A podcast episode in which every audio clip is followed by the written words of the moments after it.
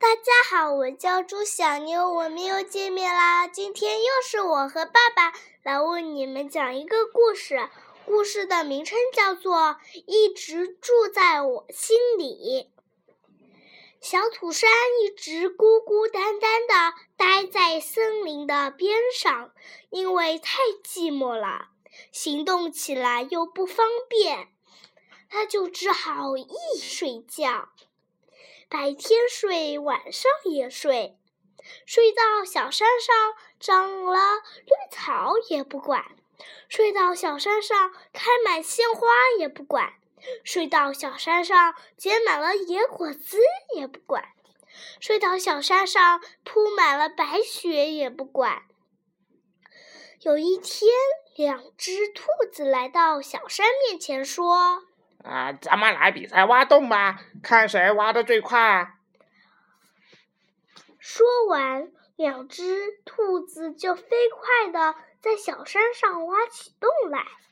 这时候，小山睡得沉沉的，完全没有感觉到发生了什么。两只兔子站在洞外面，大声嚷嚷着。他们争吵的声音吸引来了另一只兔子。我参加的话，一定是我赢。哼，比比看，还说不定谁赢呢。于是，三只兔子一起飞快地挖起洞来。不一会儿，哎呦哎呦！兔子们捂着脑袋叫起来。原来。兔子们只顾埋头挖呀挖，迷迷糊糊的，居然把各自的挖的洞打通了。他们在三个黑乎乎的山洞里撞了头。哎呦哎呦！小山被吵醒了，他重复着兔子们刚说过的话：“是谁在说话？”一只兔子好奇地问：“是谁在说话？”小山又一次重复了兔子刚说过的话。其实他也很想说点别的什么，可是他发现，只只要自己一张嘴，就只能重复别人说的话。兔子们吓得一溜烟儿跑出了洞。大声嚷嚷着：“啊，有妖怪呀！有妖怪！洞里有妖怪的事很快就传开了。从那以后，没有小动物敢接近小山了，生怕被洞里跳出来的妖怪吃掉。小山越发越无聊了。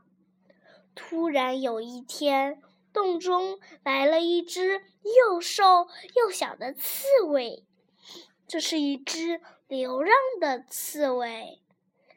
这是，它走累了，进洞歇一歇。小刺猬很喜欢这里，把洞收拾得干干净净，当成了家。每天。小山默默地看着小刺猬外出找果子吃，又孤单地回到洞里来。小山很想和小刺猬打个招呼，又怕吓到它。一天，小刺猬靠在洞里，叹叹着气说：“唉，要是有能有……”有人和我说话，多好呀！这次小山终于没忍住，回了一句：“唉，要是有人和我说话，多好呀！”这句话也是小山想说的话呀。小刺猬听了回声，愣了一下：“你是谁？”你在哪里？小山又回应：“你是谁？你在哪里？”小刺猬眼睛亮了，问：“不管你是谁，你愿意和我做朋友吗？”小山也大声的回应着：“不管你是谁，你愿意和我做朋友吗？”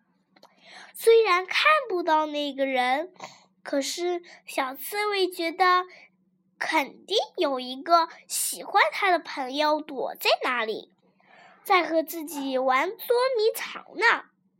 而小山呢，有了小刺猬这个朋友，也变得开心起来。